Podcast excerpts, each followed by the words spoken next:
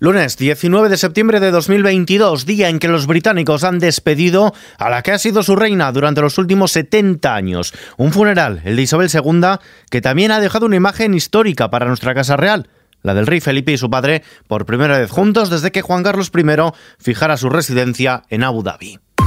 ISFM Noticias con Ismael.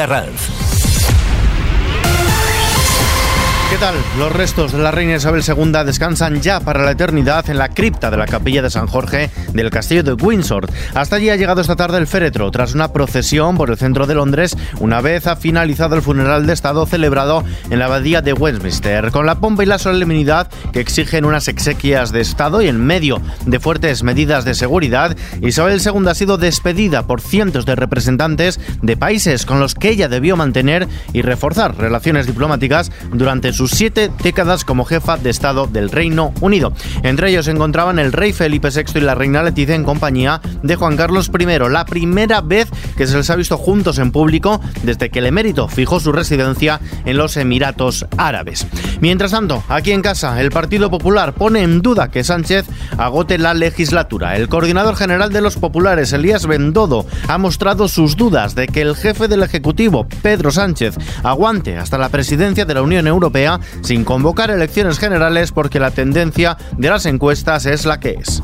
¿Cuándo vamos a saber la fecha de las generales? Pues yo creo que claramente no cuando convenga a los españoles, sino cuando más interese al presidente Sánchez. Tras subrayar, como acabamos de escuchar, que Sánchez convocará las elecciones cuando a él le interese, Bendodo ha ironizado al señalar que renunciar a sus seis meses de presidente de la Unión Europea, con lo que le gusta a él el boato, será difícil. Mientras tanto, la ministra de Transportes, Raquel Sánchez, ha dicho que el Ejecutivo de Pedro Sánchez va a analizar todas las propuestas del Partido Popular y del resto de fuerzas políticas sobre el pacto de rentas y la reducción del IVA de productos básicos, porque es un gobierno, dice, responsable. Para el líder de los populares, Alberto Núñez Feijó, en España existe un sentimiento generalizado de que no podemos seguir así.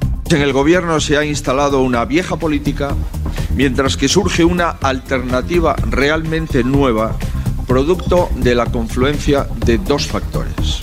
Por un lado, el hartazgo creciente de la sociedad española, por otro, la capacidad del Partido Popular para escuchar a nuestros compatriotas y ofrecerles una nueva esperanza. En el plano internacional, la ONU ha abierto su semana más importante del año con un llamamiento a rescatar los objetivos de desarrollo sostenible, las metas contra la pobreza y para proteger el planeta pactadas en 2015 que ahora mismo, a día de hoy, parece prácticamente imposible que se cumplan. Este es un momento decisivo, ha subrayado el secretario general de la ONU, Antonio Guterres. Lo ha hecho al inaugurar un acto dedicado a los ODS con el que cada año se da pistoletazo de salida a las reuniones de los líderes internacionales en la Asamblea General de Naciones Unidas. De vuelta a casa, Escriba avanza un buen septiembre para el empleo. El ministro de Inclusión y Seguridad Social, José Luis Escriba, sostiene que el mes de septiembre cerrará con 40.000 afiliados más en términos medios, por encima de los promedios para este mes.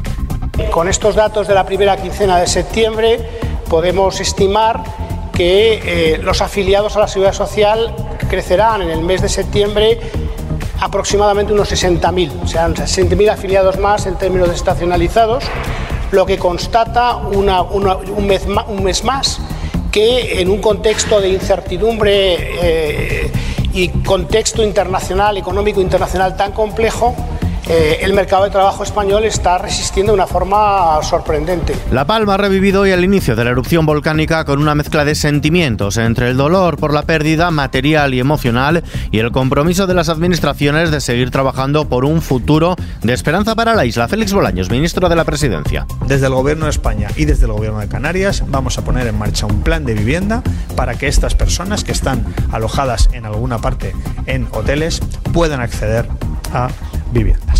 También vamos a ofrecer ayudas específicas a comerciantes, empresarios, autónomos que tuvieran su centro de operaciones en Puerto Naos. En lo que toca al bolsillo, la electricidad bajará más de un 8%, se situará en los 240,5 euros el megavatio hora, según los resultados de la subasta en el mercado mayorista y el ajuste a abonar tras el tope al gas para compensar a las centrales. En un contexto marcado por la crisis energética que sufre Europa tras la invasión rusa de Ucrania, Bruselas prepara un plan que servirá para reducir el consumo de energía en horas punta limitar la retribución de las renovables y la nuclear y establecer un impuesto sobre los beneficios extraordinarios de las compañías energéticas. En la bolsa, mientras tanto, el parque madrileño ha subido el 0,11% este lunes, se ha acercado a los 8.000 puntos, animada por la subida de parte de los grandes valores y a pesar de las dudas de Wall Street. De este modelo IBEX 35 ha conseguido terminar con ganancias alcanzando los 7.993 puntos. El euro se cambia por 0,9990 dólares. Vistazo ahora a la previsión del tiempo.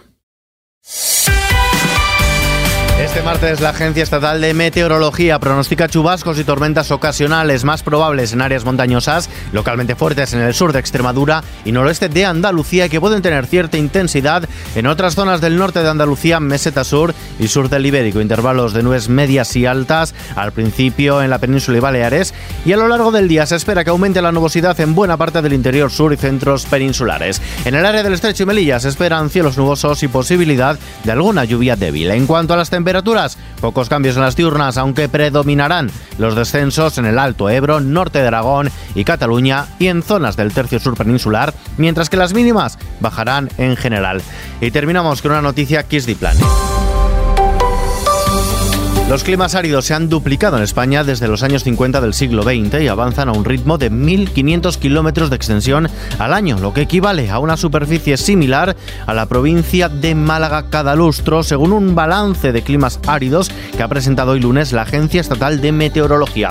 Desde 1950 la temperatura en España ha aumentado 1,4 grados centígrados y las lluvias han disminuido un 12%. No obstante, la variabilidad espacial y temporal en lo que a lluvia se refiere es muy grande pero en todo caso el claro incremento de las temperaturas y la ligera disminución de las lluvias se ha traducido en una extensión en nuestro país de los climas áridos. Con esta información que se puede consultar en xfm.es, nos despedimos por hoy. Todas las noticias actualizadas cada hora en XFM y contextualizadas con los audios del día en nuevas ediciones de nuestro podcast XFM Noticias. Gustavo Luna en la realización, un saludo de Ismael Arranz, hasta mañana.